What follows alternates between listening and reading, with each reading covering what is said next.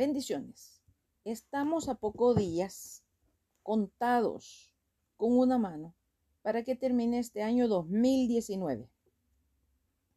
En el Evangelio de Juan 4.7 al 42 se nos habla de la mujer samaritana.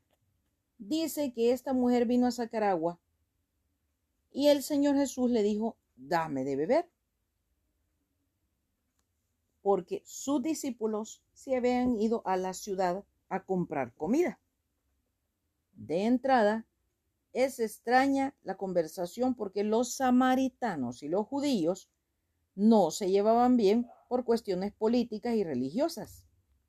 Aunque para los samaritanos decían o pretendían descender por linaje de José, de un progenitor común, Jacob, nieto de Abraham, también guardaban el Pentateuco, los primeros cinco libros de la Biblia, porque para ellos era importante.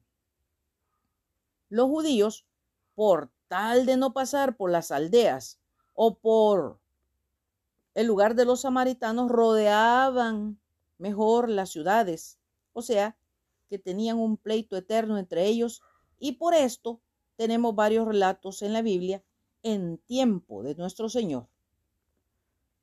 Se menciona a los samaritanos tratando de acercarlos, de no mostrarlos como los tenían los judíos, como personas aborrecibles, marginadas. Por otro lado, también era una mujer y los hombres no iban a estar hablando con las mujeres en aquel tiempo. Entonces se volvía doblemente extraño. La mujer le dijo, ¿cómo tú siendo judío me pides a mí de beber, siendo que yo soy mujer samaritana? Y luego explica, porque los judíos y samaritanos no se trataban entre sí. Entonces el Señor Jesucristo le responde, que si ella conociera el don de Dios y quién es el que le estaba pidiendo el agua, ella le pediría a él y él le daría agua viva. Entonces la mujer sorprendida le dijo, Pero Señor, si no tienes con qué sacarla y este pozo es profundo, ¿De dónde pues tienes agua viva? Le dice, ¿acaso tú eres mayor que nuestro padre Jacob, que nos dio este pozo del cual bebieron él, sus hijos y sus ganados? Entonces el Señor le responde, cualquiera que beba de esta agua volverá a tener sed, mas el que bebiera del agua que yo le estoy ofreciendo jamás tendrá sed sino que el agua que yo le daré será en él una fuente de que salte para vida eterna. La mujer entonces le dijo, Señor, dame de esa agua, para que no tenga nunca que venir a sacar agua a este pozo. O sea, que la mujer no había entendido todavía de que le estaba hablando el Señor. El Señor Jesús le dijo, ve y llama a tu marido y vuelve. La mujer le dijo, no tengo marido. Cierto es lo que has dicho, que no tienes marido, porque cinco maridos has tenido y el que ahora tienes tampoco es tu marido. La mujer, admiradísima, le dijo, Señor, me parece que tú eres profeta. Nuestros padres adoraron en este monte, refiriéndose al monte Jericín, donde los samaritanos adoraban. Y ustedes dicen que hay que adorar en Jerusalén. Entonces el Señor le aclara, mujer, viene la hora que ni aquí en este monte ni allá en Jerusalén se va a adorar, sino que nuestro Padre busca verdaderos adoradores que le adoren en espíritu y en verdad. Vosotros adoráis lo que no sabéis, nosotros adoramos lo que sabemos, porque la salvación viene de los judíos Luego, en la conversación le dice, Dios es espíritu y los que adoran en espíritu y en verdad es necesario que le adoren. La mujer le dice, sé que ha de venir el Mesías, llamado el Cristo. Cuando Él venga nos declarará todas las cosas. Jesús le dijo, yo soy el que habla contigo. En eso regresaban ya los discípulos y se admiraron de que estuviera hablando con una mujer y para colmo samaritana. Pero no le dijeron nada. Entonces la mujer dejó tirado su cántaro. Se le olvidó que había venido a sacar agua y se fue corriendo a la ciudad y les decía a todos los que encontraba, venid y ved, un hombre que me ha dicho todo cuanto he hecho. ¿No será este el Cristo?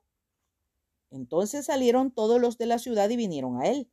Luego, en el pasaje bíblico, más adelante dice que muchos de los samaritanos de aquella ciudad creyeron en él por la palabra de la mujer, que les daba testimonio diciendo, me dijo todo lo que he hecho.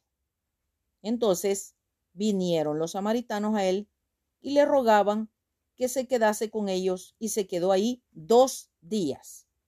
Y creyeron muchos más por la palabra de él.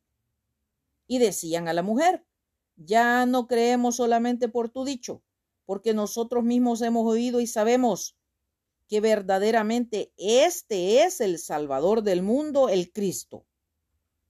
En este 2020 que se nos avecina, sería bueno que dejáramos el cántaro de lado, así como la mujer samaritana. Ese cántaro representa el cambio. Dejar esa religiosidad que nos enseña este mundo, nos ciega y que nos mete en grandes divisiones y problemas que no ayudan. Porque años van y años vienen y nosotros que somos los embajadores, los ministros encargados de llevar el Evangelio hasta lo último de la tierra, nos pasamos los años peleando. Porque no somos de aquí ni somos de allá. Semejante a lo que pasaba entre judíos y samaritanos. Pero la mujer dejó el cántaro y se fue. Nosotros también debemos reflexionar en todo aquello que nos ha afectado este año que nos viene afectando desde hace años anteriores para hacer un buen análisis y cambiar. Porque el Espíritu Santo está dispuesto a hacer el cambio en nosotros, pero no lo va a hacer a la fuerza. Él está esperando que le demos el espacio, que le demos la oportunidad, que estemos dispuestos a cambiar, que dejemos la religiosidad, que dejemos nuestros temores, que dejemos nuestros pleitos, que dejemos aquello que nos retarda, que nos retrasa, porque no sabemos, cada año que pasa, se nos acerca más la venida de nuestro Señor Jesucristo. O también puede ser que nos toque partir de esta tierra porque nos toque morir. Que es cosa que no nos gusta considerar porque es una realidad que vamos a enfrentar tarde o temprano. Entonces, veamos este 2020 con una nueva forma, como el año del agradecimiento, porque el agradecer implica fe, porque anticipadamente estamos considerando las bondades del Señor y no aquello del religioso de pedir y pedir y pedir y pedir sino de confiar que todo lo que el Señor hace por nuestras vidas y en nuestras vidas tiene un propósito. No como nosotros creemos que somos cortos de vista, sino para el futuro, ese futuro que se nos promete, que se nos ofrece como un futuro de bendición, de eterna salud, de eterno regocijo. ¿Cuántos años llevamos como religiosos? Pero secos. Precisamente por eso porque no dependemos al 100% de la voluntad de Dios a través del accionar del Espíritu Santo. Vemos las cosas solo como un rito. Voy tal día a la iglesia, cumplo tales y cuales cosas, me regreso a mi casa y sigo siendo el mismo malo. La vida diaria debe ser de común y de comunión con el Espíritu de Dios nos hace falta orar sin cesar, pidiéndole al Señor que nos cambie. Antes de hacer alguna cosa, antes de tener un plan, antes de algún proyecto, debemos ponerlo en las manos del Señor. Porque después nos enojamos cuando no nos salen bien los planes, cuando no tenemos lo que nosotros considerábamos que deberíamos tener y decimos que el Señor no nos escucha, que el Señor no oye nuestras oraciones. Recordemos que dice la palabra que antes que nosotros tengamos en nuestra boca la palabra, el Señor ya sabe de qué tenemos necesidad. Por esto, les invito que veamos el 2020 como el año del agradecimiento, sabiendo que todo lo que pase nos va a ayudar a bien. Dice su palabra, esto es a los que lo amamos, esto es a los que conforme a su voluntad caminamos. Alguien se estará cuestionando, ¿y cuál es la voluntad de Dios? Como ya lo hemos dicho, la palabra de Dios dice que la voluntad del Padre es nuestra santificación. Él quiere que seamos santos como Él es. Santo quiere decir apartado del mal, que por decisión propia nos apartemos, que sea una cuestión diaria y no solo una cuestión de cuando vamos a la iglesia, sino en todas nuestras acciones, en nuestra forma de pensar, de actuar, de ser, de hablar, de vivir, de convivir con las otras personas. Dice acá en la palabra que no juzguemos para que no seamos juzgados, porque con el juicio que juzgamos seremos juzgados y con la medida con que medimos seremos medidos. ¿Y por qué miras la paja que está en el ojo de tu hermano y no echas de ver la viga que está en tu propio ojo? ¿O cómo dirás a tu hermano, déjame sacar la paja de tu ojo.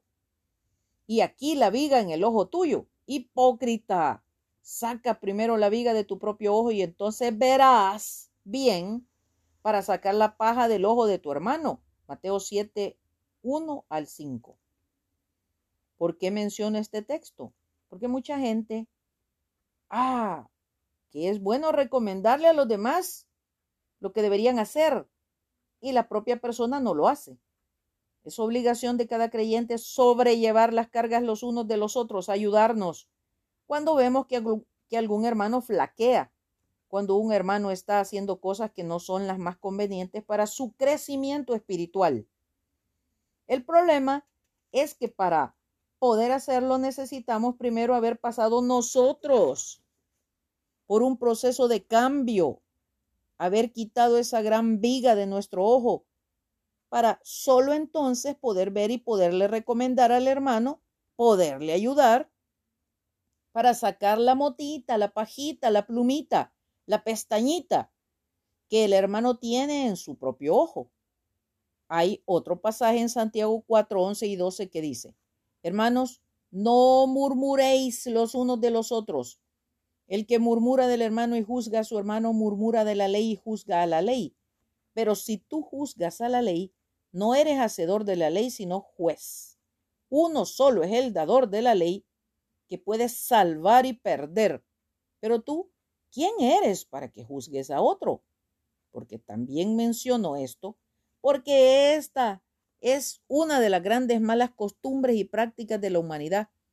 Somos buenos para criticar y juzgar, para señalar el gris del prójimo, pero no vemos nuestro negro, o para disimular nuestro negro, señalamos el gris del vecino.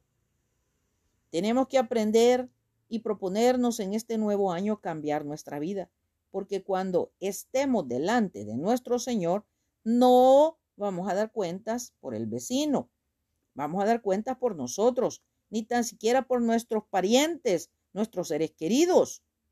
Así que aprendamos a vivir la propia vida, a colaborar, sí, a apoyar, a orar.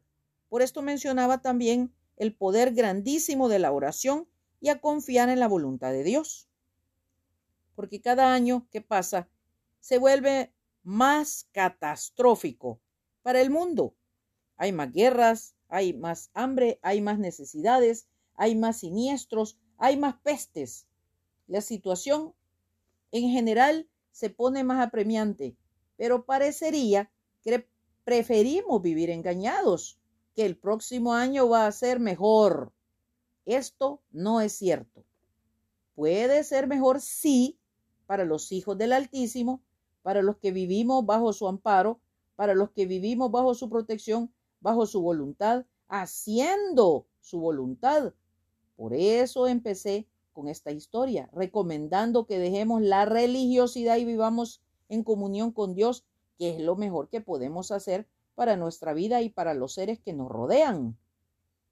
Que este año 2020 sea un año de gozo, de salud, de prosperidad para los que servimos al Señor y como se saludaban los creyentes del primer siglo, Maranata, que quiere decir Cristo viene.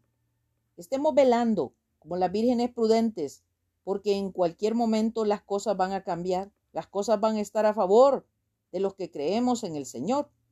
Por esto, oremos, velemos, trabajemos, hagamos, esforcémonos diariamente por la vida propia, por quitar de nosotros los pesos, lo que nos retarda, lo que nos atrasa, lo que nos violenta, lo que nos limita Dejemos de estar viendo la paja en el otro, lo que el otro tiene. Veamos en nosotros mismos qué tenemos para cambiar, para ofrecer al Señor una vida recta, una vida dispuesta, una vida que Él pueda utilizar, como les he mencionado en mis oraciones, pues le hago ver a Él que quiero ser como la manguera del bombero en sus manos, un instrumento para llevar esta agua de vida de la cual el Señor le hablaba a la mujer samaritana.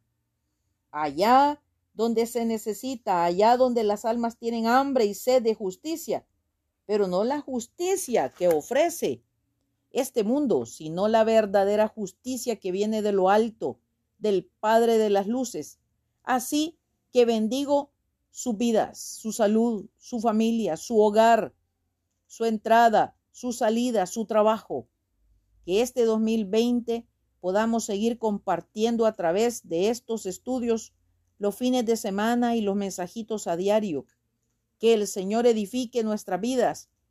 Bendiciones y que nuestra vida represente a nuestro Dios y Salvador para un mundo que se pierde en las tinieblas.